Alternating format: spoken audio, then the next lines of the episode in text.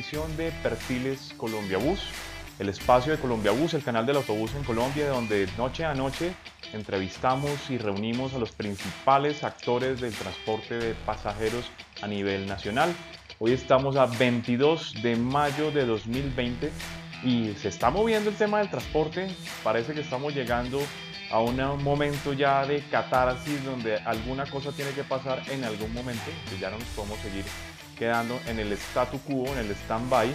Y pues vamos a conversar con William un rato para que nos dé sus impresiones acerca de lo que cree que vaya a pasar con el transporte en un futuro muy cercano. Así que bienvenido Will a Perfiles Colombia Bus.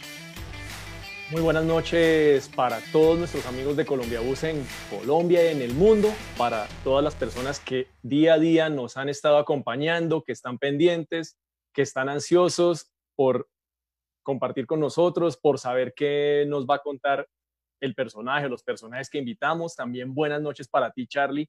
Y tal como tú lo comentabas, eh, estamos llegando a un punto de no retorno, porque había una luz de esperanza cuando se presentó el debate de control de la Comisión Tercera del Senado por las propuestas que se habían consolidado, porque ya venían de semanas anteriores, y por la posibilidad que eso comenzar a generar procesos para que las medidas y los resultados se entregaran y pues hemos visto en declaraciones que han hecho diferentes dirigentes gremiales en importantes medios radiales y también publicaciones impresas y virtuales de economía y negocios que la situación sigue complicada. Por ejemplo, ayer Lupani Sánchez de Acoltés en un medio radial manifestaba que están en riesgo más de 95 mil conductores y 70 mil monitoras escolares y que el transporte especial quedó reducido a su mínima expresión porque solo un 5% está trabajando por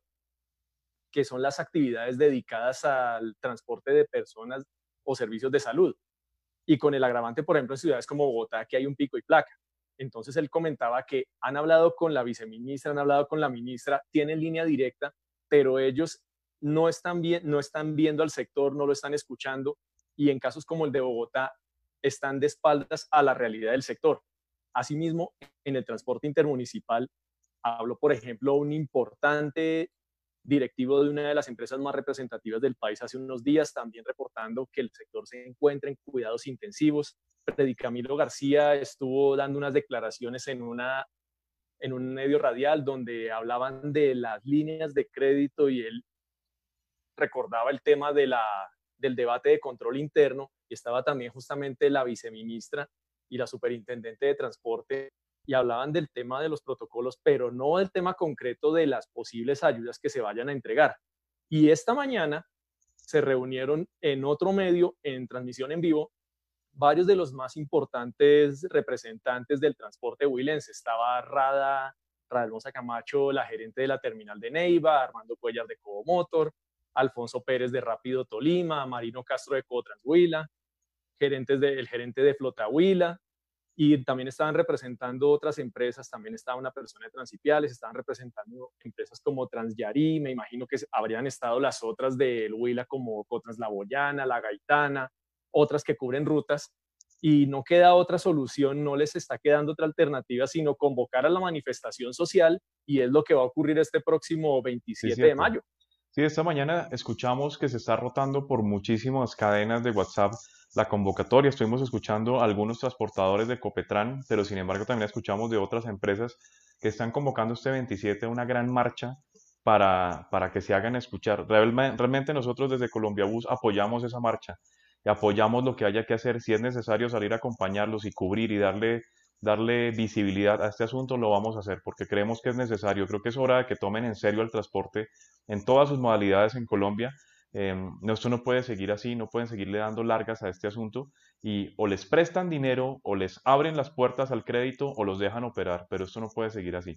Realmente. En la capacidad que necesitan. Es que es un tema muy delicado porque lo que estamos e, escuchando de todos los transportadores, la banca les cerró completamente las puertas. El que diga que le han prestado plata para pagar una nómina, el que diga que le han prestado realmente dinero para, para salir de un, de, un apuro, eh, está muy de buenas porque las grandes empresas les están cerrando las puertas en los bancos.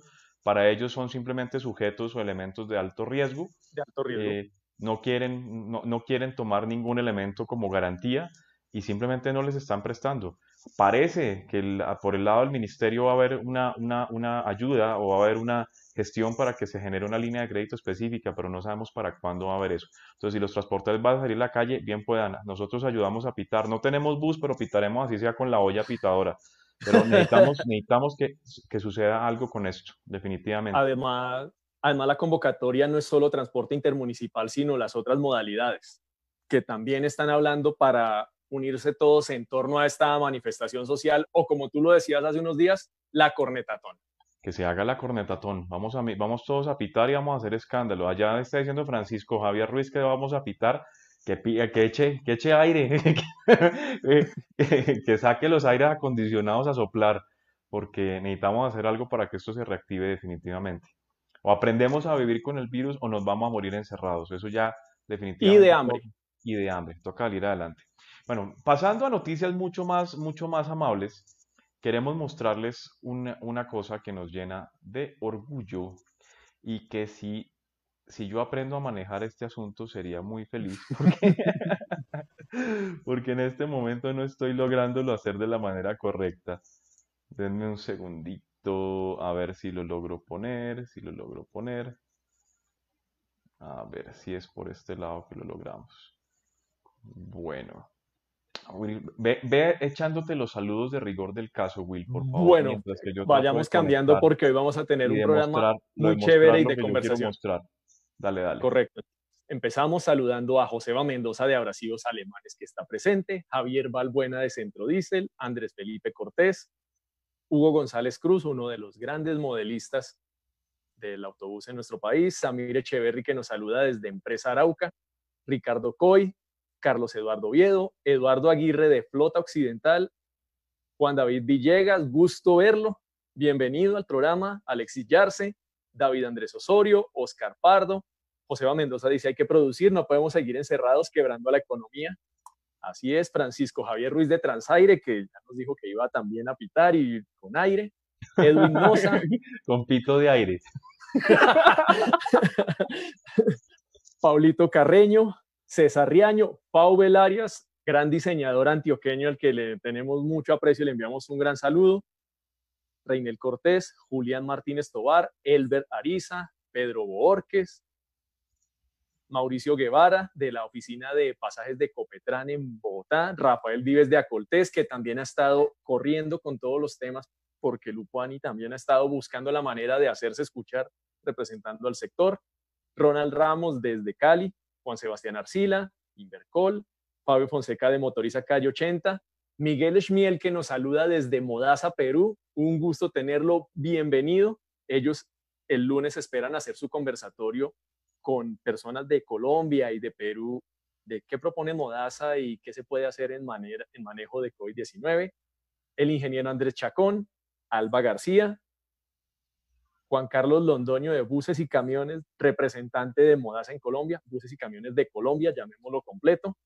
Julián Cuartas Bedoya, que nos recuerda que el 25 de mayo inicia nuevamente el cobro de peajes que estaban exentos. Gustavo Orduña, Don Bon Martínez, bienvenido, que nos dice que alce la mano al primero que le hayan colaborado. No, pero Don Bon también me mandó decir que si puedo manejar bus los fines de semana, me haría el tipo más feliz del mundo donde me deje manejar un bus. Él te presta un, un LB. No sé, que me preste lo que sea. así tenga un barretón así de largo, no importa, yo me aguanto. Eh, Blanca Ramírez, la banca le cerró a todo el país, solamente buscaron el, los recursos para liberar, buscar captar el dinero a liberar por la emergencia. Carolina Grajales de Automarcal y Chevrolet, Edgar Robles, Juan Pablo Puentes, urgen medidas para el transporte, no solo son protocolos, la quiebra de las empresas se ve inminente porque la cantidad de pasajeros a transportar en los siguientes 12 meses y no hay cómo cubrir esos altos costos. Con el agravante del tema de protocolos que se ha vuelto un tema regional. Jessy Nicolás Valencia de Motoriza Ibagué, en la zona del Papayo Mirolindo, Alejandra Cañón, Manuel Fernández, Jair Puentes, Manuel Lizarazo de Transaire, Edgar Niño, Eduardo Medina, Reinel Cortés de Cotransmayo, don José Corso del famoso lavadero, a quien le enviamos un saludo especial, Ever Urbano, Alex Ávila, Eduardo Medina, Lino García, Jairo Alonso Méndez. Bueno, mi Will, ahora sí les voy a mostrar lo que teníamos preparado para ustedes en estamos, como está de moda reinventarse, pues Colombia Bus se reinventa y he aquí con ustedes nuestra nueva página web. Entonces queríamos presentárselas con mucho orgullo porque queremos que este sitio web se convierta en su punto de encuentro, en el punto de encuentro, así como lo ha sido la revista durante mucho tiempo, pues que este sitio web también sirva para ser el punto de encuentro donde ustedes puedan acceder a toda la información del mundo del autobús, no solamente en Colombia, sino en el mundo. A través de nuestro sitio web, como lo pueden ver, ustedes pueden tener información de último momento de lo que está sucediendo en el mundo del autobús.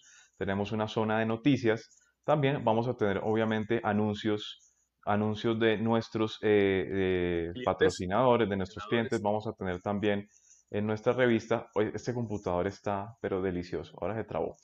Eh, vamos a tener, vamos a tener fotografías, vamos a tener, bueno, como les cuento, noticias, vamos a tener eh, información de último momento con lo que está sucediendo en el mundo del bus, donde hay noticias que ustedes pueden compartir hay espacios publicitarios como ustedes lo pueden ver. Además, en nuestro sitio web, si nos volvemos aquí a la página de inicio, que la pueden consultar obviamente desde su tableta, desde su celular, también la pueden consultar desde su, eh, desde su computador. También tenemos los últimos videos cargados a nuestra, a nuestra página. Tenemos acceso directo a nuestra cuenta de Instagram, a nuestra cuenta de YouTube, a nuestra cuenta de Facebook.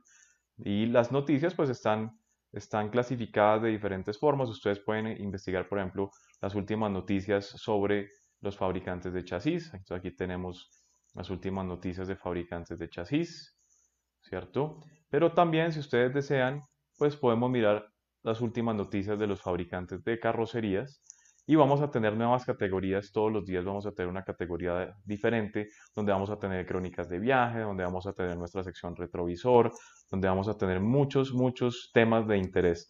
Pero también vuelve algo que le gustaba muchísimo a nuestros seguidores además del acceso a nuestras redes sociales y es que tenemos otra vez la galería de fotografías clasificada por diferentes temas. Secciones. por secciones. Entonces ustedes quieren entrar por ejemplo la sección intermunicipal Aquí vamos a tener una galería de fotografías donde vamos a subir pues lo mejor de nuestra colección de fotos. Que ustedes aquí, la pueden organizar de diferentes criterios, pueden buscar con diferentes etiquetas. Por ejemplo, aquí tenemos las últimas imágenes cargadas, tenemos toda suerte de fotografías que ustedes pueden entrar a consultar, las pueden revisar, pueden mirar y están perfectamente clasificadas con su información. Por ejemplo, aquí podemos ver, tenemos aquí en, en, en pleno, pues una fotografía muy bonita, rápido Vitama, tenemos toda la información del vehículo. Uy, espérate que creo que le di a donde no era. Le di a donde no era. en cualquiera de las fotos. Ya, ya.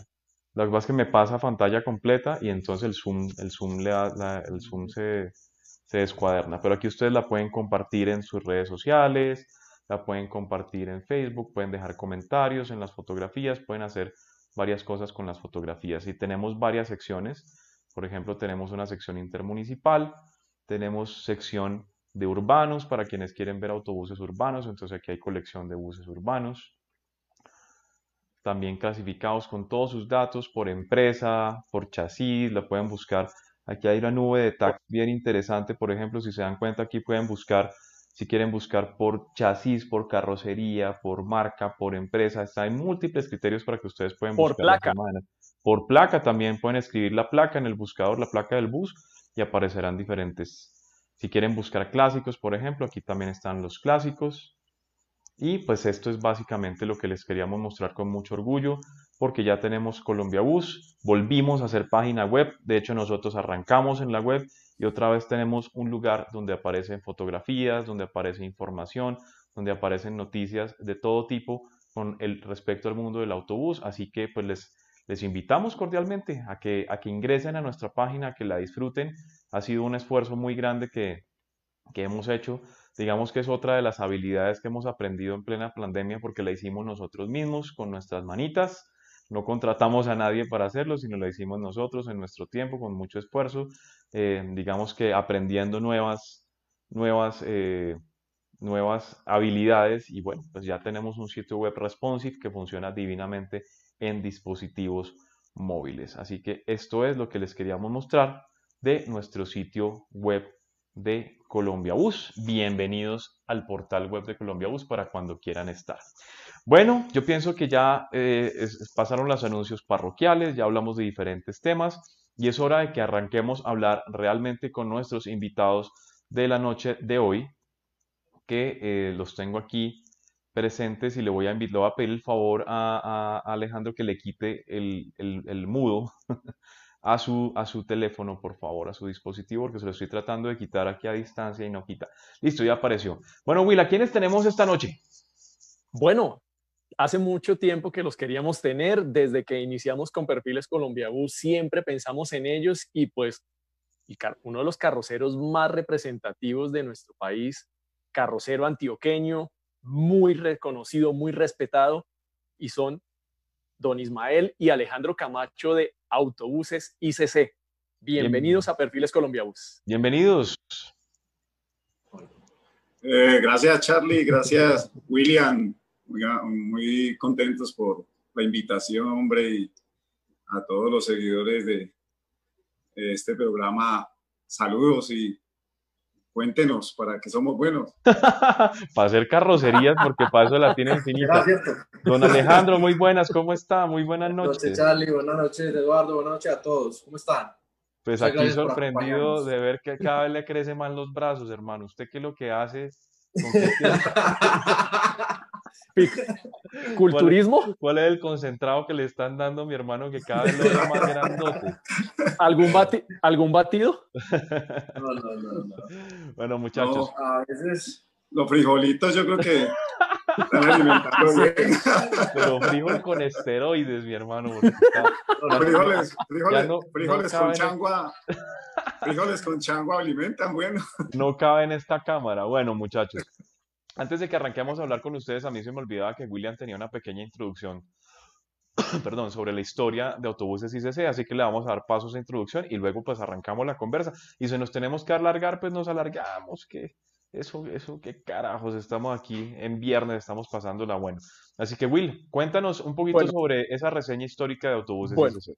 Bueno, la reduciremos para darle paso a nuestros invitados, a nuestros protagonistas, pues Autobuses ICC es un fabricante con más de 22 años de experiencia donde don Ismael Camacho fue uno de esos herederos, como se puede decir de alguna manera, de la Escuela Carrocera de Bogotá, de la Escuela Carrocera de Bluebird, de donde fueron saliendo algunos satélites que, que hacían las garantías y la postventa y luego fueron teniendo alas para producir sus propias creaciones, de ahí sale Indubo, luego después Don Ismael, como nos contará después, se viene para Antioquia y comienza a desarrollar su planta, su proceso de construcción de carrocerías en Antioquia, con diferentes modelos, algún, eh, modelos trompones, modelos que se fueron difundiendo en varias de las empresas de Medellín, eh, prácticamente las del transporte urbano, cercanías que fueron moviéndose.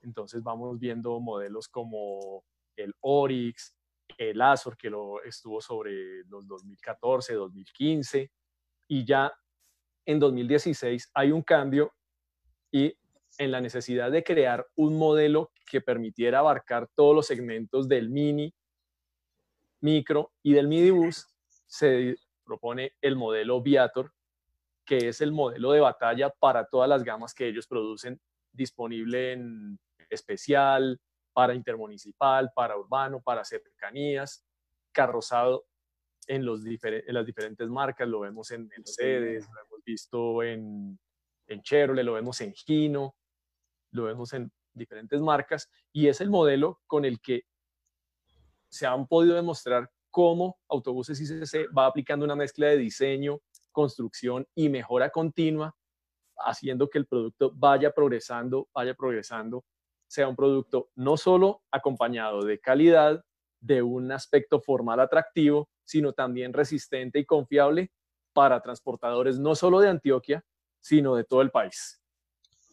Bueno, después de esta breve reseña, ahora sí arrancamos esta charla agradeciéndoles muchísimo la presencia a ustedes en Perfiles Colombia Bus. Lo primero que, quisiera saber, y obviamente pienso que la mayoría de personas que se conectan, como es la tradición aquí en Perfiles Colombia Bus, es saber cómo es la historia de Don Ismael y cómo termina Don Ismael metido en el mundo de los fierros y de las carrocerías.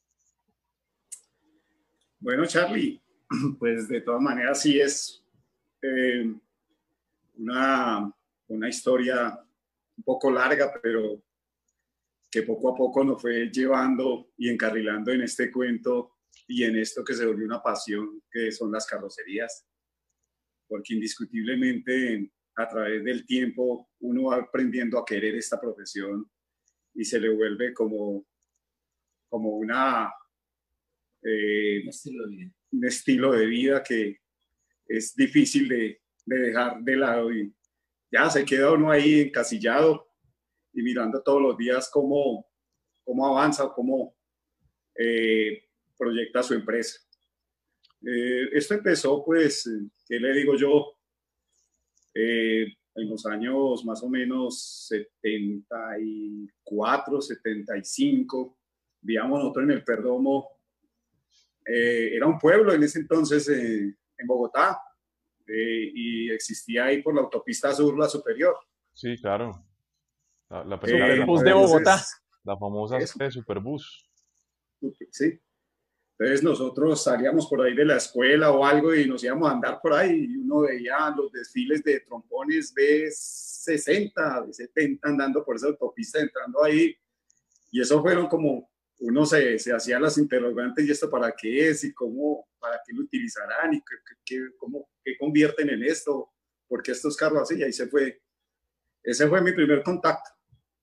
Después ya los años, por ahí unos cinco años después, un tío empezó a trabajar en esto en un barrio, en el barrio 20 de julio, y ahí sí empezamos a, a, a, a coger el martillo y, y, a darle a esto en vacaciones de escuela, y ahí nos fuimos formando eh, y haciéndonos en esta profesión. Luego ya llegamos a, a en 1982, finales, en donde de verdad empezó a ver uno que esto era una profesión de la cual se podía vivir y darse una cierta calidad de vida, Charlie y, William. Eh, don Ismael, haciéndole, haciéndole un, pequeño, un pequeño paréntesis ahí, ¿cómo fue esa experiencia de trabajar con don Víctor Pulido y con Autobuses Hindú? Haciendo el coche bola. Hombre, para ese entonces, eh, uno, uno, como trabajador eh, no teníamos pues la trascendencia, porque para acá iba a decir uno, y la importancia de, participar en un proyecto de esos. Había gente muy, muy capacitada muy adelantada en esto, que don Víctor Pulido eh, cifró sus, su confianza para esos desarrollos. Entonces uno pues nomás miraba y aprendía, pero pues eh, uno siempre con la inquietud y viendo el proceso. Me acuerdo tanto que eso, mm, los primeros modelos lo hicieron en, yeso. Y eso eh, parecíamos ni siquiera, como ni siquiera en madera. eso éramos todos la planta blanca que no trabajáramos Entonces, eso una experiencia muy bonita ya cuando salió el primer carro que fue un trabajo arduo. ¿Qué modelo, ¿qué modelo era ese en esa época? Eh, yo me acuerdo que ese carro lo hicieron, no, no fue en un chasis nuevo, fue en un chasis eh, eh, un 580. Reciclado. Eh, sí, reciclado. Y el modelo era la, la carrocería. ¿Era la aerodinámica o era un latino, no? La, no, la redonda. Ah, era el coche bola. El coche bola, porque ese es el que dice William que, en vez de ser un coche bola era, era, parecía un baloncito Golti. Sí, por eso te digo que era el coche. Eh, eh, el, líder. Ah, el, el, modelo era la líder, así era el nombre del modelo. Líder, pues Julio le gustaba mucho el ciclismo y, y el hombre eh, llevó su, su afición también al, al bus y, y hizo algunos aportes en, ponen las claraboyas lo hicieron una especie de casco aerodinámico y cosas así en la claraboya. hicieron sus, sus aportes en ese, en ese entonces para ese vehículo. Bueno, y más adelante entonces termina la experiencia en dúo y que para dónde se va don Ismael. No, Charlie, pues en la experiencia en dúo, pues antes de llegar a ese, a ese, a, a ese desarrollo pasaron muchas cosas.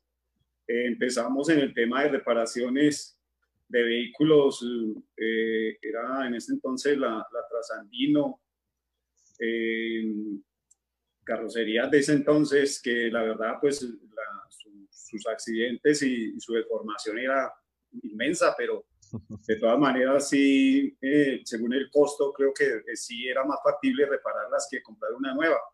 Entonces se hacían unas reparaciones increíbles que en este momento pues nadie se imagina que, que se harían todo lámina, ¿no?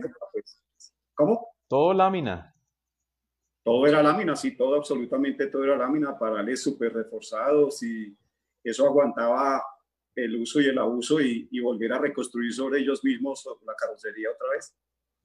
Ok, bueno, eh, ¿y en, qué, ¿y en qué momento, en qué momento determina usted que es, ha llegado la hora de convertirse en fabricante y montar una empresa? Eh, Charlie, ya cuando Indubo eh, estandarizó su producción, nosotros éramos contratistas eh, y empezó a, organizar el tema de personal al día. Los sueldos, pues para nosotros ya no eran significativos porque ya uno está acostumbrado a ganar y ya la reducción ya no, no, no, no aguantaba. Entonces ya uno le tuvo que buscar otro camino y, y, y ahí empezamos ya a evaluar el tema de, de, ¿qué? de, de, de independizarnos. Eh, empezamos en el, en, el 93, ya más en serio, se habían hecho otros pinitos en otras partes, pero en el 93 sí empecé con un cuñado, con un taller en el Musú, ahí en, en Bogotá, por detrás de, de la Sevillana. Eh, fue muy duro arrancar, pero empezamos, eh, alcanzamos a coger un apogeo bueno, pero la mala administración llevó todo al traste Después empezamos otra vez en, en ahí junto a Indubo. Julio nos, nos dio un lote que tenía ahí al pie de la planta de Indubo y, y seguimos con nuestra empresa, eh, ya con el apoyo de empresas muy importantes, de afiliados de Magdalena, eh, Rápido Duitama, Paz del Río, Empresa Arauca, eh, Comotor, eh, me acuerdo de don eh, el señor Rafael Escamilla, es de, de Velotas creo que era. Eh, sí, mucha gente que pasó por ahí en la empresa, en el, taller de reparación, dándonos su apoyo, don Dinael, Dinael Peña de Brasilia. Eh, ellos nos, nos dieron la mano y confiaron en lo que nosotros hacíamos en el tema de reparaciones. Y ya luego se acabó esa sociedad por diferentes motivos. Eh, volví otra vez a como empleado, pero ya me ha hecho conocer de algunos clientes y, de muchos de ellos paisas, eh, inclusive en, en también mucho cliente paisa de empresa Arauca, de Gómez Hernández, eh, de, de, otras empresas de, Manizales, también eh, iban a, a entonces ya nos fuimos dando a conocer poco a poco. Eh, y ya cuando en la segunda temporada que empecé a trabajar como empleado, me encontré casualidad con, con, uno de ellos precisamente en el taller de Fernando González, el hijo de Juan González, ahí en la granja. Sí, sí, sí. Y entonces ahí me dijeron, hombre, Ismael, ¿usted por qué no nos da una manito allá en Medellín, que es que venía aquí a Bogotá a aguantar frío, eso es muy berraco. y pues eh, con la ayuda de, nosotros miramos a ver cómo, cómo monta usted el taller allá para que no nos toque este viaje tan berraco acá, hermano, y, y uno siempre la familia jala. Entonces le dije, no, pues hagámosle a ver qué pasa. Y ahí fui proyectando de nuevo eh, la herramienta y comprando poco a poco, haciéndome a, a lo básico para empezar un, taller. Y así fue que al poco tiempo de estar donde Fernando se dio la oportunidad y, y, arrancamos aquí para Medellín eh, un 7 de mayo de 1997 con mi esposa, mis hijos, eh, César, el tío Benjamín y un pintor que se, llama, se llama Robinson Jiménez. Empezamos a trasegar aquí en, en Antioquia con el apoyo de, de, lógicamente, estos personajes paisas que la verdad tienen mucho que agradecerles porque su hospitalidad fue muy inmensa y, fue un, un, soporte para, para empezar con el taller de reparación. Ya a los pocos años de, de estar del 97 más o menos al 2004, 2005, ya empecé a proyectar que podíamos hacer nuestros propios vehículos con la experiencia pues, que hemos adquirido en este trasegar. Y, y, ahí empezamos con esa inquietud, les propuse a, a, mi hermano Carlos, a César, como le digo, y a otros compañeros de trabajo de la empresa. Le dije, no, yo creo que nosotros podemos dar un paso y empezar a construir nuestros propios modelos de carrocería. Y así fue que con mi esposa y el apoyo de todos, empezamos a, a, dibujar en un cuaderno y las cosas y, me, nos daban siempre la una dos, tres de la mañana ahí sentado en contra la almohada de la cama haciendo los bosquejos para llevarle al otro día al, al modelista que era ese modelista, y ese modelista también, trabajaba en, también trabajaba en yeso. No, no, no, no, no, no, no, eso sí, esa papita sí no me la volví a comer.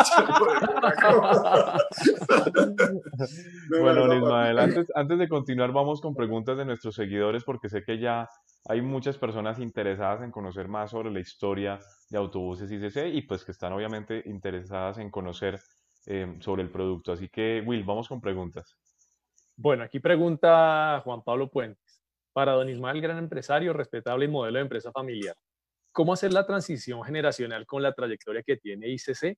No es fácil soltar las riendas de la empresa. ¿Cómo lograrlo y que la empresa no pierda ni su esencia ni su reputación?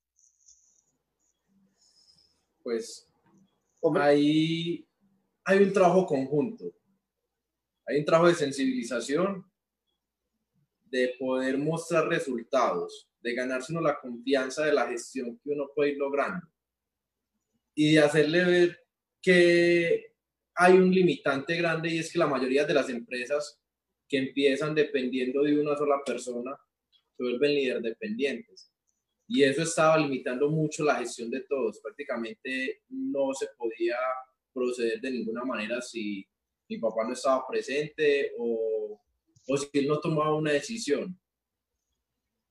Entonces tuvimos que ir evolucionando y, y diseñando la empresa a modo de que vaya interactuando de forma autónoma entre ellas, sin depender tanto de Ismael y sin alejarnos mucho de los fundamentos y de la filosofía que él proyectó hacia todo el equipo de trabajo. Bueno, es que hay una, hay una, es. Hay una cuestión que a mí me parece muy válida y es que en los últimos años para nadie ha sido un secreto que ha habido una mortandad carrocera bastante grande, ¿no? Ah, digamos que para el año 1993 en Colombia habían 378 fábricas de carrocerías para buses. Entonces ya llegaron a, a imaginar semejante número. Aquí hacían carrocerías hasta debajo, hasta debajo de una cualquier hasta las enramadas había carrocerías de todo tipo, estaba Fornicar, estaba todas esas marcas. de hecho, había una que se llamaba Afecar, pero que la aparecía una D. Yo no entiendo a quién se le ocurre ponerle ese nombre a una carrocera. Pido Tolima compraron esas Afecar. Afecar que parecía una D y no quedaba Afecar, sino otra cosa. Entonces, eh, y hoy en día yo pienso que las, las, las carroceras, si pasan, yo no creo que pasemos de 20 carroceras a nivel nacional. Digamos que ese relevo generacional ha sido clave también para mantenerse vigente en el mercado y para mantenerse a flote a pesar de toda la dificultad que sobrepone eh, la venta de carrocerías para un empresario y para una MIPYME? Charlie, hay que respetar ese y valorar y capitalizar esa experiencia que tienen. Digamos que el punto decisivo para nosotros fabricar el primer vehículo es que llegaban carros, pues debido al, conflicto interno en Colombia, llegaban completamente destruidos, pero con chasis relativamente nuevos, quemados, incinerados, volcados, cualquier cosa. Y tomando esa empelotada que le pegaban a los carros para volverlos a hacer, fue que se formó también mucho conocimiento para poder lanzar nuestra propia marca y toda esa experiencia, todo ese trabajo empírico que ellos hicieron, porque pues, hasta el momento no conozco una universidad que dé directamente un programa de carrocería de vehículos para pasajeros.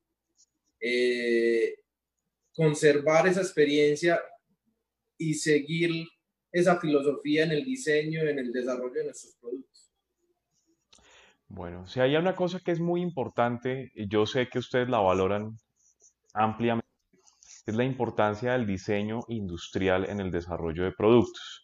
Sabemos que, digamos que una, para mi opinión personal, eh, una de las barreras o uno de los límites que empieza a diferenciar entre el carrocero empírico de garaje y la industria real es meterle diseño e ingeniería. ¿Cómo ha influido en ustedes durante los años de, trabajo que han tenido el pasar de ese trabajo empírico a meterle el trabajo profesional y el diseño industrial a los productos? Charlie, ese tema, indudablemente que todas las empresas deben dar ese paso y nosotros no podíamos ser la excepción. Y en el transcurrir del tiempo fueron llegando personas, empezando que aman y les gusta esta profesión y uno eso lo valora porque, y empezando lógicamente, para hacer las cosas bien uno tiene que sentirlas y ese tipo de personas llegaron acá y uno viendo ese compromiso, lógicamente había que abrirles el espacio algunos, llegamos y, algunos llegamos y dejamos un dedo de recuerdo, ¿no? Es correcto, sí, así es. Ahí hay historias. Así es, ahí hay historias, sabe, con nuestro amigo el modelista. Pedrito Acosta, Pedrito Acosta. Pedrito Alcides. Saludos, donde esté el hombre, ¿para qué? Decirle que, todo, que todo bien, que todo bien. que todo bien. Charlie. Son personas que, que, la verdad uno tiene que valorar porque es que interpretar muchas veces los diseños de, la gente y transformarlos en una realidad no es fácil. No es fácil meterse en la cabeza y en el cuento de una persona que ha diseñado un producto. Y, y, esas personas son muy valiosas, definitivamente son muy valiosas y, y esos hacen realidad los sueños de muchos de nosotros. Ok, Will, vamos con preguntas de nuestro público, por favor. Pregunta Andrés Chacón. Primero seguimos enviando saludos. Le saluda John de Deportes Balbán en Bogotá. Dice el andino de Itagüí, le saluda. Jairo Andrés Mayorga. Diana Calderón de Centro Diesel en Bogotá. ¿Quién más tenemos por aquí? Wendy de Beicosta en Barranquilla. Jairo Fernando Mosquera, que debe estar también preparado para la cornetatón. Lisa Amanda Albarracín de Transipiales. Luis Fernando Bermúdez, Gustavo Orduña y bueno, vamos con la Mendoza por aquí también dice que a nombre de abrasivos alemanes que si no les interesa tener un nuevo producto de abrasivos en su compañía, que, es, cómo convertirse en proveedor. Que cómo se pueden convertir en proveedor, también dice aquí José de abrasivos eh. alemanes. Listo. Cualquier información, cualquier acercamiento para hacer proveedores de nosotros, eh, envíenos información a compras.autobusesis.com. Listo. Dirigida al señor Esteban. Bueno, ahí, ahí, estuvo, ahí estuvo la respuesta. Bueno, ahora sí, Will, vamos con la pregunta del público. Sí, Andrés Chacón pregunta, muchos saludos a don Ismael. ¿Cómo creó una cultura de productos con calidad desde sus inicios? Eh, eso, eso viene indiscutiblemente de lo que yo les dije, uno tiene que amar lo que hace y después ponerse metas. Es lo que sigue y esa era la meta, era eh, sacar productos con calidad, eh, ser bastante exigente con lo que se hace y eh, la empresa, independientemente del sector o, de lo que se estuviese haciendo, siempre eh, tratar de controlar al máximo. Y esa era una de las, eh, que, como decía mi hijo, de las eh, fallas que teníamos en la empresa para el tema del crecimiento, porque uno se enfocaba en, en, el, en el quehacer del día a día, pero no se le olvidaba uno proyectar la empresa y ver eh, como el mercado más allá que estaba pidiendo, pero sí nos enfocamos indiscutiblemente en el quehacer del día a día y en la calidad. Yo creo que antes de que se nos pase mucho, hay algo que mi papá siempre hace con amigos, con clientes, con personas muy cercanas y es compartir un álbum que él tiene donde él les pone y explica toda esa trayectoria, toda esa experiencia, cuáles fueron las reconstrucciones que, que nos llevó a, a tener un, un conocimiento para proceder a, fabricar. Listo, pues pasemos, pasemos a ese álbum. La verdad que me parece que es una dinámica muy, muy, muy buena, muy chévere. Entonces vamos a hacer, como habíamos hablado aquí, vamos a hacer. Que ahí se muestra el, el, busólogo vieja escuela, que es el hombre. Exactamente. Entonces vamos a hacer aquí un cambio de micrófono. Vamos a hacer un cambio de micrófono, por favor. Entonces, activemos el micrófono del otro, del otro equipo, porfa. Eh, eh, y arrancamos a hacer la muestra del otro equipo. Vamos a ver. ¿Ya, ya se desactivó? Ya, listo, perfecto.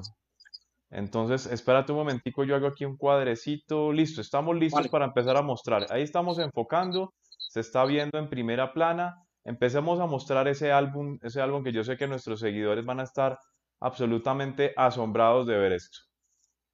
Bueno, señores, como les, les contaba inicialmente, nos toca, nos toca, sí, yo creo que nos toca, a ver, no, ya, arranquemos, arranquemos que ya estamos bien. ¿Ya estamos bien? Sí. es que se nos está, ¿saben qué pasa? Que se nos está colando el sonido por el otro, por el otro equipo. Entonces, a ver. Si nos está, nos está generando un feedback ahí como maluco. Bueno, yo pienso que. Eh, no, sigue, sigue haciendo feedback. Arranquemos a mostrar las fotos sin hablar mucho, que nos va mejor sin hablar mucho. Eh, esto, en esto fue que empezamos hace unos, eh, en 1982 aproximadamente esto es lo que se hacía, este tipo de, de reparaciones. Allá estáis eh, viendo, ¿eso es un Magdalena? ¿Ese, ese todo descuadernado? Ahí los, los pueden ver. Sí. Esto eran los vehículos que reparamos en ese entonces. Y como les decía, pues era más fácil repararnos por los costos tal vez de un vehículo nuevo. Entonces, eh, los propietarios accedían a, a su reparación. Mm, estos modelos son modelos trasantinos. De pájaro azul. Pájaro azul.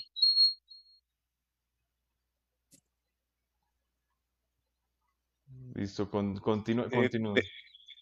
De, diferentes empresas.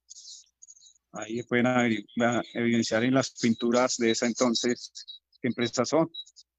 Ahí vemos Brasilia, ahí vemos, vemos Brasilia, ¿Qué más empresas tenemos ahí? Si podemos acercar, acercar alguna de las fotos. Eso, buenísimo, buenísimo. ¿Eso, es, ¿eso qué era, don Ismael? ¿Eso es una, una duitama. Ah, una duitama. Una entonces. Un rápido duitama. ¿Y qué más, qué más tenemos ahí? Este era el carro como llegó. Esta es la foto del carro como, como llegó. Sí. A. No, esas fotos, esas fotos valen muchísimo, definitivamente. ¿Y en la otra página qué tenemos? En la otra página, pues. Ese ¿qué era? Diferentes eh, tipos de siniestros y reparaciones en, este, en estas carrocerías de ese entonces. Mm, aquí seguimos con buses de la, pues, la Macarena, Macarena Berlinas. Berlinas, correcto. Eh, sí. Aquí cronológicamente hay un, un, salto que esta foto está un poquito adelantada para la época. Eh, era cuando ya empezamos a hacer nuestros pinitos como trabajadores independientes. Eh, eh, esto era una reparación de un Brasilia. Y aquí están de Brasilia. figuritas que no sé si ustedes alcancen a reconocer. Sí, sí, sí, se alcanza, se alcanza a ver, sí, señor. Wow, sí, señor. Will, ¿ese es un halcón? sí, señor, el Brasilia es un, halcón. Es un halcón, sí. El halcón. Bueno, el diseño de Jorge Montaña. Sí, sí, señor, el diseño de Jorge Montaña. Sigamos, sigamos viendo, porque ese, ese material, como dice aquí José Mendoza, ese álbum vale oro. Lo mismo dice Augusto Espina Romero, a quien le enviamos un saludo, que debe estar feliz viendo esto, siendo también antioqueño. Esto ya son las primeras eh, unidades fabricadas por Hindú, eh, las de la ah, página de, de, la, de la derecha. Ah, el Indubo líder, ahí se ve el coche, un coche bola de color crema un Gacela Express. Es una flota Magdalena. Un Gacela Express. Del señor Manuel Mejía. Alma bendita. Ve, pues. Eh, una aquí de sobre una, una machaca, una B70, tal vez este chasis. Eh, también se le quitó la carrocería y se le fabricó se Le cambió esa. Y aquí está el grupo de trabajadores de, de Hindú en ese entonces. Muestre, mostremos esa fotico de abajo, por favor, que se ve, se ve, se ve, muy, se ve bien interesante. ¿Eso era ya en Villa Gladys? Claro. No, no, no. Este es en el Boyacá Real. Ah, ya, ya, ya, ya, ya. Todavía no estábamos en, en Villa Gladys. Listo. Acá. No, hay unos me está haciendo, me está haciendo agua la boca de estar viendo esas fotos. De verdad que están espectaculares. Listo, muchachos. Aquí está el primer chasis nuevo que se ensambló en Indubo para Expreso Trejos. un 580. Ahí se ah, ve un LT500. Un LT500. Ah, era un LT. Ese es un LT500 para el señor Munir. Ah, Munir Voltaí. Trejos.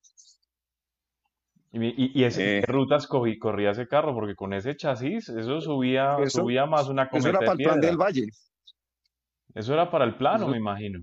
Sí, el para plan del Cali Armenia, Cali Armenia o Cali Pereira. Sí, tengo entendido que eso, era para el plan del Valle. Em, aquí siguen otras unidades, ya estos son unas reparaciones hechas por nosotros, pinturas de flota occidental. Seguimos aquí, estas sí son una fábrica, estos sí ya es en Villa Gladys, en la, en la planta nueva de Indubo. Eh, es un NKR, esta es la modelo. La, la, la, la latina no, la... No, esa era la, la, aerodinámica, no me acuerdo cómo se llamaba, pero sí, la, aerodinámica, sí. Eso, está, eso tiene cara de NPR. Sí, esa, me la llama mayoría la de carros sí se ensamblaban en Chevrolet. Me llama la atención esa foto del bus de esa foto de Macarena que está en la página de la derecha. Sí. Esa fue la última buceta de pájaro de Colcar. Sí, esta fue el último modelo de, de, de, pájaro azul, Colcar. De Colcar, sí, señor. ¿Eso, fue un modelo que fue derivado del Elite? Pues, no de medio, medio. sí, este se derivó de, ahí. Fue, fue lo último que, que, que ensambló Pájaro Azul. No, ese álbum, de verdad, estamos aquí babeando viendo ese álbum. Sí, sí, sí. Qué, qué, qué, buena dinámica esa de ver foticos viejas. ¿Qué más tenemos ahí, don Ismael? Porque seguimos aquí súper super emocionados de ver ese material. Y este, que, que, en particular a mí me parece uno de los modelos más bonitos que sacó Indú en esa época. Oiga, don Ismael, muy bien hecho un poquito. ¿Quién diseñó ese carro? Se llamaba, el ingeniero, diseñador se llamaba Luis Eduardo Rodríguez, tengo entendido.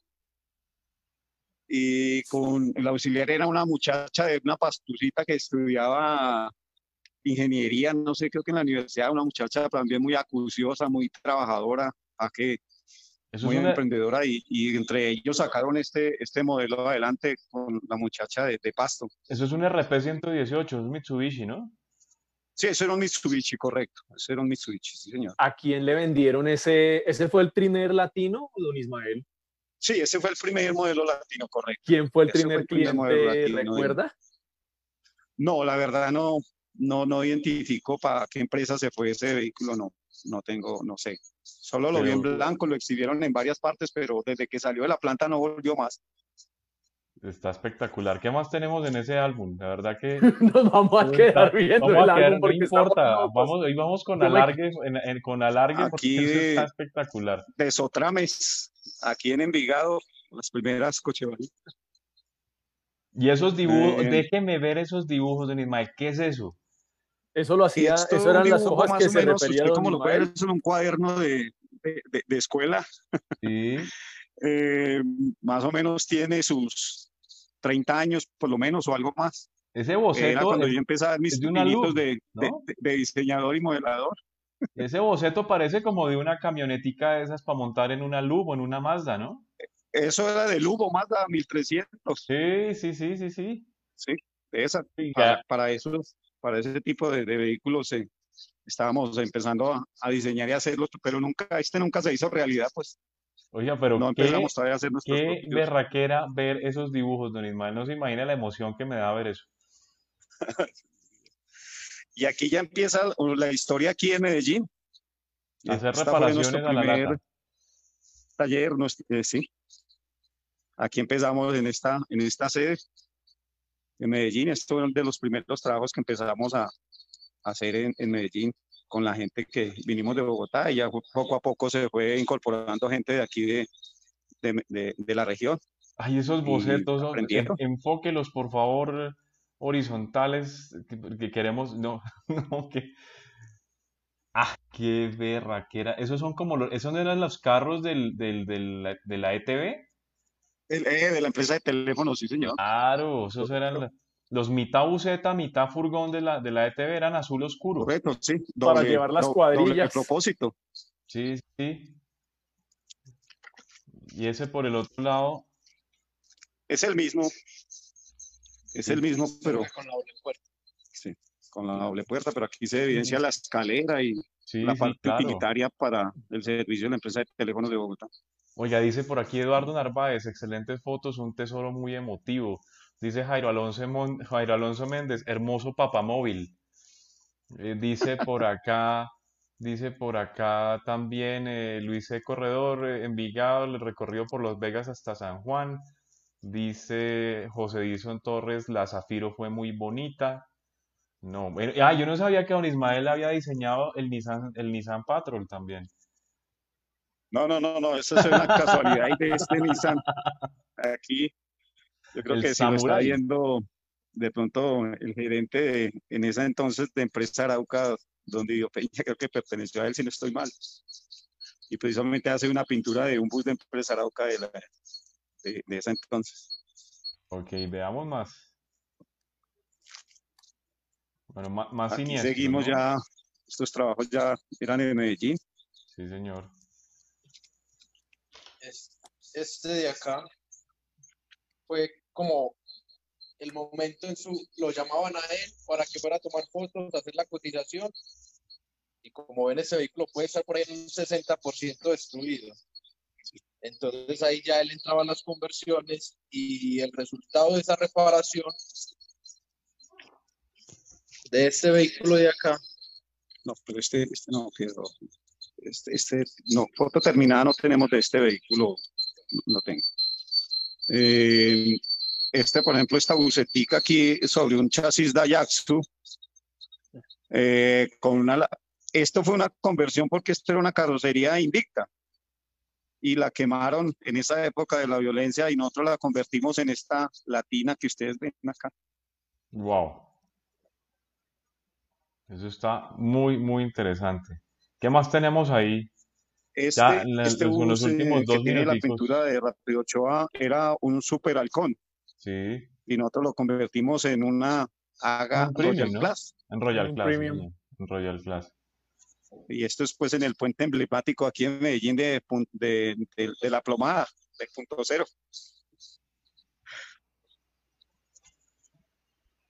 Más reparaciones.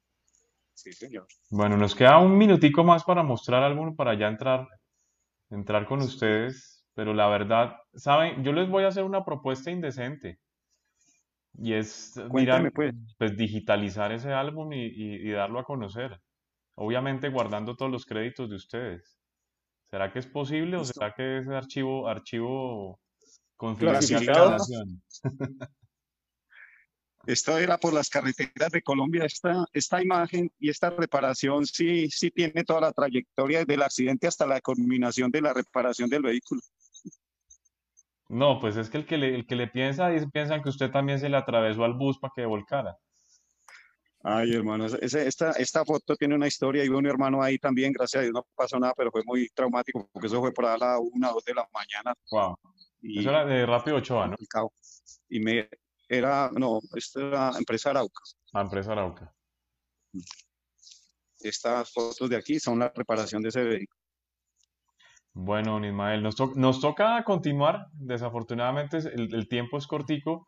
Yo pienso que hasta le podemos después dedicar otra, otro capítulo completo al... Ah, ahí, ahí estoy viendo algo que es bien interesante. Y es la primera, ¿me recuerdas? La, ¿esa es la Oryx? ¿O era el- No, la modelo Visión, ese, Ah, la ya, ya. 0001. Muéstrela, muéstrela más cerquita, por favor, muéstrela más cerquita. Ese, ese fue el, el primer ICC. Sí, el primer ICC de- desarrollado eh, aquí en nuestra empresa. No, y, ya se veían los, ra- unos rasgos muy característicos, que realmente, se ven unos, unos rasgos muy... Con Gino. Bueno, Eh, exactamente con un chasis, ¿sí, no? bueno. Bueno, Ismael, pues de- no, después, después continuamos con el álbum porque ya nos vamos a 56 minutos, pero queremos, yo les agradezco muchísimo por haber mostrado esas reliquias. Vamos a hacer el cambio, el cambio de, de- de teléfono al de, al de don Ismael. Activemos por favor cámara, vamos a desactivar cámara de este. Will, Dime. ¿estás por ahí? Estoy. Ah, bueno. Sí, ¿me ves? Sí, no, es que necesitábamos cambiar la cámara para que salieras tú.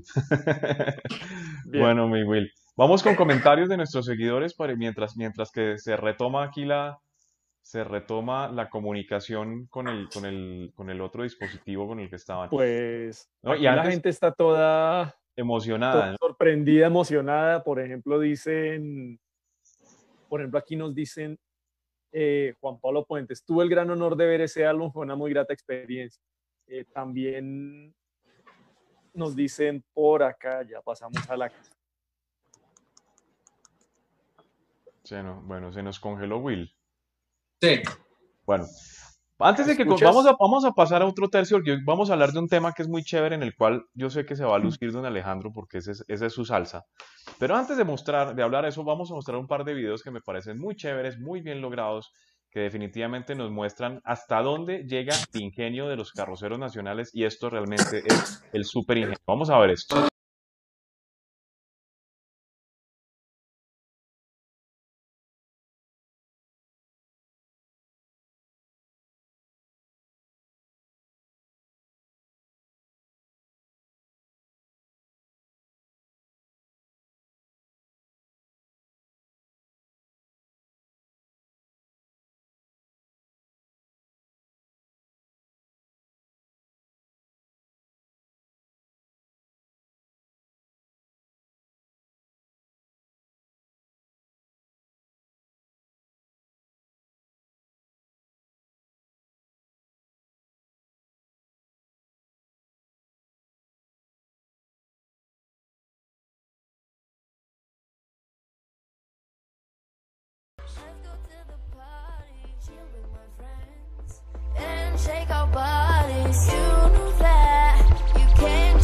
哈哈哈哈哈哈。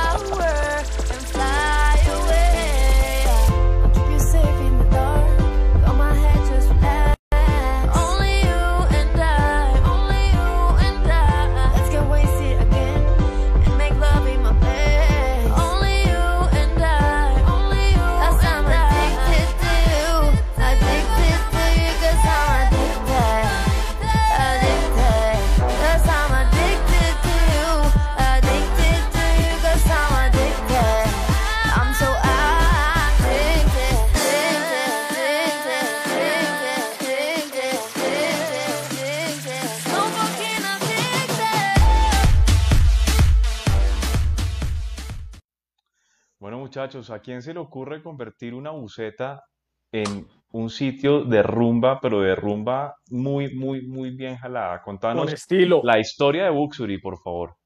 Eh, eso fue más o menos en el 2010. Eh, mi papá y yo se nos da por coger un caregato y transformarlo en una limusina gigante. Y de ahí se nos fue como puliendo la idea, por rato nos daba los arrebatos de, de iniciar el proceso, lo parábamos, pues obviamente no había disponibilidad y un vehículo de estos consume bastante recursos. Y así hasta en el 2017 que tuvimos la oportunidad, después de tener la experiencia de fabricar el carro para el Senado y hacer otras unidades especiales, eh, nos fuimos con toda para hacer este vehículo. Esto fue un logro completo de todo el equipo de trabajo, hubo mucha participación, hubo asesoría de DJs, gente que trabajaba en el gremio y, y toda la experiencia que venía de la vieja escuela, de estos locos, de cosas salía de lo normal. Bueno, entonces ya conociendo un poquito más de Buxury, okay, no- ustedes no se dieron cuenta, vuelvo al mismo cuento de siempre, pero llevamos una hora de programa aquí muertos de la risa hablando de cosas, hablando de Don Ismael, de su historia de Indubo, de, las reparaciones, mirando ese álbum maravilloso, hablando de Buxury, pero yo pienso que es momento de que entremos tarde, pero entramos en modo COVID, y es preguntarles a ustedes cómo los ha golpeado la pandemia, qué tipo de colaboración han recibido de parte de los gremios, del Estado, de la banca, etcétera, y pues, ¿qué va a pasar con Autobuses ICC en un futuro? ¿Qué propone Autobuses ICC para los transportadores en ese, en ese modo post-pandemia o de vivir con la pandemia? Cuéntenos qué ha significado pues todo este tema del COVID para la compañía de ustedes. Char- Charlie, pues se viene una realidad y es que tenemos que aprender a vivir con, con el COVID. Y también nos vamos a enfrentar a un pasajero sin dinero y sin motivación quizás para viajar, a un inversionista transportador sin capacidad de invertir y que operativamente no están siendo rentables. En estos momentos, pues, con algunas empresas que conforman el Comité 173 del ICONTEC, otras agremiaciones y actores importantes del transporte terrestre, estamos trabajando en conjunto para presentar propuestas para que el ministerio emita la circular con la cual, se, la cual tendría las recomendaciones para poder prestar el servicio de transporte de pasajeros terrestre. Eh, tenemos una responsabilidad y es asesorar y, y emitir responsablemente estas propuestas, no buscar un negocio en fin, sino buscar una rentabilidad operativa para el cliente. Bueno, Lo habíamos... es que Sí, sí. no hemos recibido apoyo de los bancos, pues lo, lo más que han hecho es refinanciar las deudas que se tienen. Pero al momento estamos teniendo un fenómeno y es que estamos terminando carros, pero el cliente no tiene la disposición a sacarlo porque no tiene trabajadero, ni tampoco tiene plata para, para sacarlo. Bueno, estábamos viendo algunas propuestas que estaba haciendo Autobuses ICC ya para la acomodación y para el diseño interior de los autobuses eh, en esta era de convivencia con el virus. Contémonos un poquito más a nuestros seguidores de qué es, cuáles son estas propuestas que estás teniendo. Pues Charlie, Autobuses realmente no es nada original, es algo que ya se vio en los vehículos en Europa, creo. Eh, son unas pantallas en policarbonato que limitan al menos la, la que se esparza mucho las bacterias del COVID. Eso es, es como Eso un es como accesorio para ponerle al, al, al, al espaldar de la la espalda. astilla, claro, para que, para que no lleguen las partículas de saliva a la persona que está frente al- a la otra dentro del bus. Ahí lo vemos. Sí, ¿Y cómo esta, también qué otro tipo de propuestas tiene ICC para, para la acomodación de los vehículos? Eh, estamos analizando distribuciones de sillas buscando un distanciamiento. Estamos analizando el material con el que, con el que se está eh, realizando los acabados internos del vehículo que de pronto no prolonguen la vida del COVID en estas superficies. Y dentro del grupo se han analizado varias propuestas, pero hasta el momento no hay nada muy bien definido. Bueno, En el momento lo único que se le puede decir al, al transportador es un poquito de paciencia para que quizás no vayan a invertir prematuramente en algo que más adelante no va a ser lo más viable. se me ha olvidado preguntarle a Alejandro, ¿Qué va a pasar con Buxury? ¿Cómo ve el asunto? ¿Será que es de las últimas cosas que se van a volver a poder utilizar o no nos vamos a in- a inventar una metodología de rumba aislada biosegura? Pues la rumba bailada yo creo que no existe. es difícil, no, no conozco ninguna así. Pero siendo responsables con el, con el cliente, siendo con, responsables con la sociedad, tenemos que aguantar ahí. No es conveniente ofrecer un servicio durante estos momentos, ni en un futuro próximo. Yo creo que prácticamente este año se cierra con discotecas en cero. Y nosotros hacemos pues parte del sector de bar, del bares y discotecas. Como decía el meme, van a reactivar moteles y residencias, pero máximo una persona por habitación. Prácticamente. prácticamente. O a dos metros. Toca con un Sí, distanciamiento bien, complicada la bien, bien complicado. Bueno, Will, vamos con, la- con las últimas preguntas. Me- Nos disculpan de verdad nuestros seguidores. Hoy ha sido un programa como atípico porque hemos estado mostrando una cámara por allí, el álbum por allá, el video por acá. Entonces, digamos que hemos perdido un poquito el hilo. Ha habido mucho para conversar. Ha sido una conversación muy interesante, muy agradable y de verdad que yo estoy muy contento de haberlos tenido acá. Se nos quedan muchos temas. Hoy podido hablar de, de carrocerías unidas, pudimos haber hablado de los buses de como el bus de Arely Senado, etcétera, pero yo sé que autobuses ICC da perfectamente para otro programa. Entonces, Will, vamos con las últimas dos o tres preguntas para cerrar ya nuestro programa de Perfiles Colombia Bus de la noche de hoy, agradeciéndoles a todos, hombre, en vez de irse a rumbear esta noche de viernes, están conectados con nosotros. Bueno, nos pregunta Luis Fernando Bermúdez, ¿creen viable volver a producir modelos como el Azor, que todavía lo preguntan mucho los transportadores antioqueños? Hace poco se fabricó una unidad de Azor. El Azor es un producto bajo pedido. Digamos que es algo más elaborado, requiere más tiempo, más recurso. Entonces, no está fuera del todo de la línea, pero es bajo pedido. Vi una pregunta muy interesante por acá que me ayudaría a reforzar. Después les cuento la leyenda urbana, pero hay una pregunta por acá, no sé si don Ismael la pueda contestar, y es, don Ismael, ¿por qué cree que desapareció Autobuses Hindú? Eh, pues mm, me atrevo a decir, sin conocer pormenores, pero tal vez fue un exceso de confianza de don Víctor Pulido. Eso, eso es para mí, pues.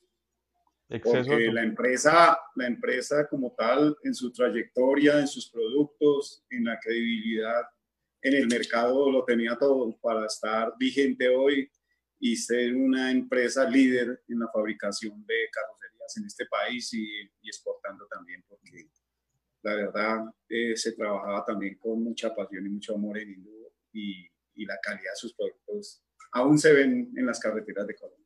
Ah, bueno, le agradezco la respuesta porque es que hay un- tengo un combo de tractores que dicen que es que yo la quebré. Eh, No, no, no, tampoco. Tampoco, hágame el favor, véame este No, no, no, igualado. creo que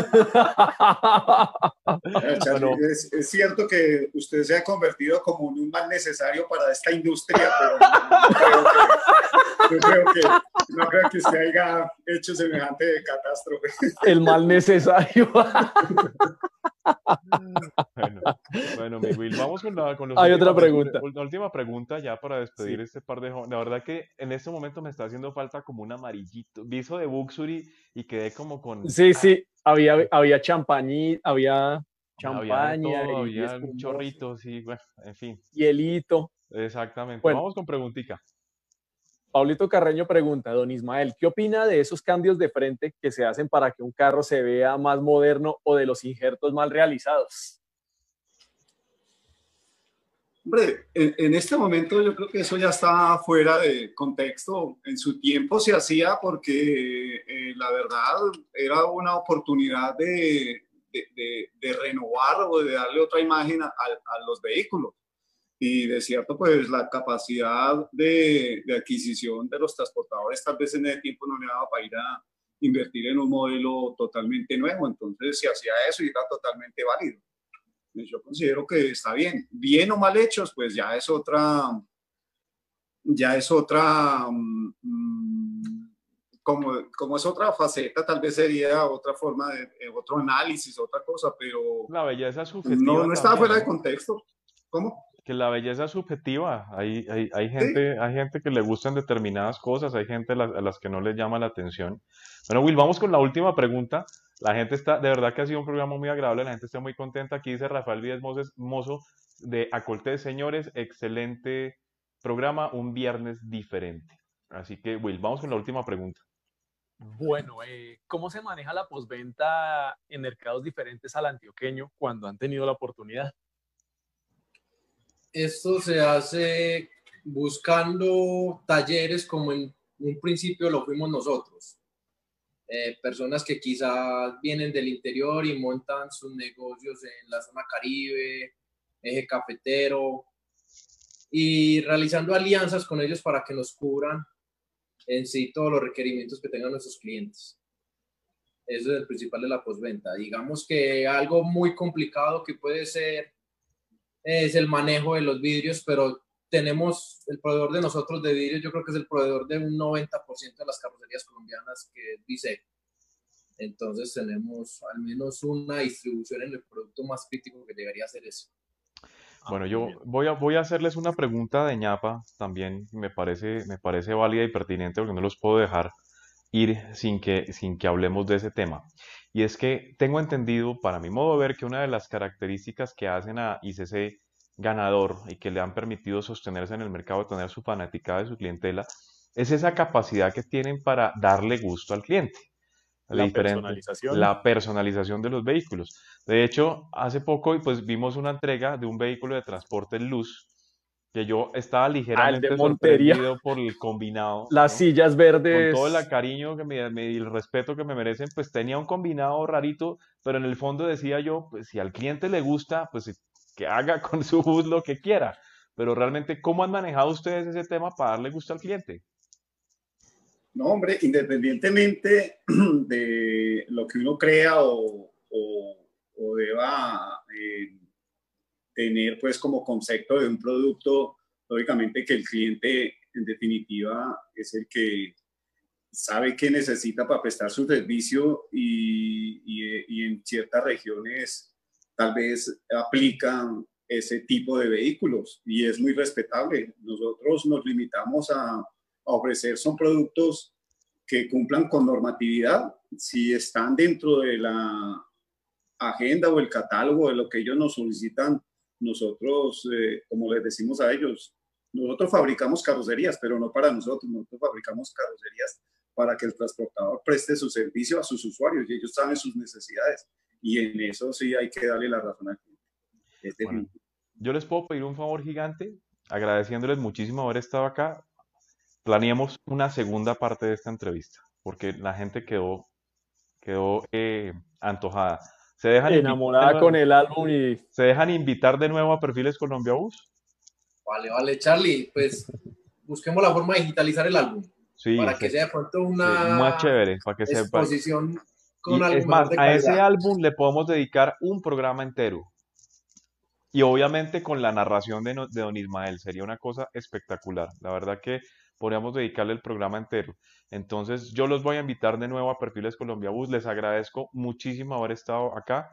Eh, les agradezco también haber confiado en Colombia Bus desde el primer día, haber sido de esos clientes que tienen esa portada interior de- y que no se han querido mover de ahí y no se la han dejado quitar, eh, que siempre han estado ahí con nosotros, agradeciéndole también a Ismael que algún día me dio la mano y me dio la oportunidad de hacer algún diseñito para él. Eso también, pues a mí eso me, me, me, me enorgullece y pues de haber trabajado también con ustedes cuando estábamos en Unidas. Y pues les deseo lo mejor, les deseo que entre todos salgamos adelante, que cuenten con Colombia Bus para seguir eh, creciendo y para que la industria carrocera y del transporte pues no se nos, se, no se nos marchite y no se les olvide que el 27 hay que salir a echar corneta, ¿no?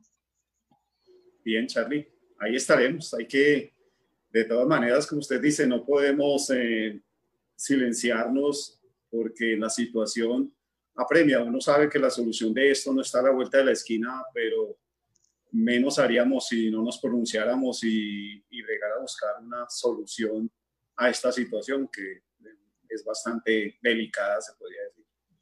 Bueno, muchísimas gracias Alejandro, muchísimas gracias don Ismael. Gracias a todos.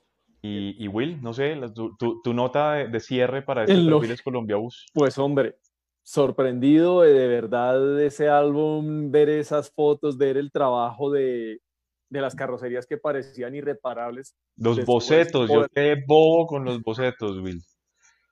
darle, poder entregar un producto y para que el transportador siguiera trabajando, vehículos inéditos, por ejemplo, esa última buceta de Colcar, prácticamente nadie la vio, porque fue entregada a los pocos meses de haberse que- eh, cerrado la empresa. Sí, y aparte todo ese trabajo de, por ejemplo, de Alejandro que se da cuenta, tengo que contribuir al, al relevo generacional, a la continuidad, tengo que apoyar a la idea de mi padre con nuevos conceptos, permitiendo diversificarse, el tema de Buxury que también los ha complementado muy bien. De verdad, varias enseñanzas y pues uno de los programas que más hemos disfrutado, además Sí. porque le ofrecemos a nuestra gente un contenido diferente que no se lo esperaban. Bueno, Gracias a ustedes. Gracias de nuevo por haber estado con nosotros. Gracias a todos. Gracias a todos. Bueno, Will, ¿quién va a estar mañana con nosotros en Perfiles Colombia Bus? Bueno, mañana tenemos invitados del exterior. de Mañana. otro planeta. Vamos a hablar con la gente, con mi gente linda de, de los, la- de las páginas más importantes, de los grupos más importantes de buceología de Ecuador. Vamos a estar con Ángel Vinuesa y vamos a estar con Luis Miguel Sánchez y ellos nos van a contar de manera paralela cómo se está viviendo la situación del COVID allá en Ecuador, cómo está la industria carrocera, cómo están todos los transportistas y cómo está toda la gente allá Las cooperativas. las cooperativas y los, bus- los las unidades y el disco. Vamos El a hablar de todos disco estos interno. Vamos a hablar de todos esos, esos temas de lo que está pasando en Ecuador, así que no, no se desconecten. Mañana vamos a seguir y vamos a seguir trayendo todo tipo de invitados. Vamos a seguir tra- eh, invitados de adentro, invitados de afuera. Vamos a traer conductores, vamos a traer modelistas, vamos a traer proveedores. Bueno, en la próxima semana tenemos una seguidilla de gerentes bien interesantes, ¿no? ¿Quiénes están con nosotros la otra semana? Como para ver Bueno. este abrebocas. Bueno, abre bocas. El lunes, el ingeniero Harvey Caro. Ex gerente de eh, Coflonorte y Coflonorte, ya. gerente del terminal de Tunja. Va a estar con nosotros el lunes, Correcto. Harvey Caro. El martes vamos a tener a Cotragua con Martín y William González. Excelente. Cotragua Superstar. ¿Y quién va a estar el miércoles con nosotros? El miércoles vamos a tener a Flota Occidental. Vamos a tener a Jimena de Flota Occidental que va a estar también con nosotros. Y bueno, hay más compañeras, más compañeros, más compañías que van a estar con nosotros aquí en Perfiles Colombia Bus. Nos alargamos muchísimo, hora y 17 de programa. Estamos muy contentos de haber hecho esta, esta, esta reunión del día de hoy. Y bueno, ahora sí los dejamos porque definitivamente Netflix también tiene derecho a tener ingresos y a tener visualizaciones, no solamente Colombia Bus. No se les olvide que Colombia Bus es... el canal del autobús en Colombia y en el mundo, ahora con sitio web. Nos Ahora con sitio mañana. web, no se les olvide www.colombiabus.com.co, el portal del autobús en Colombia. Chao pues.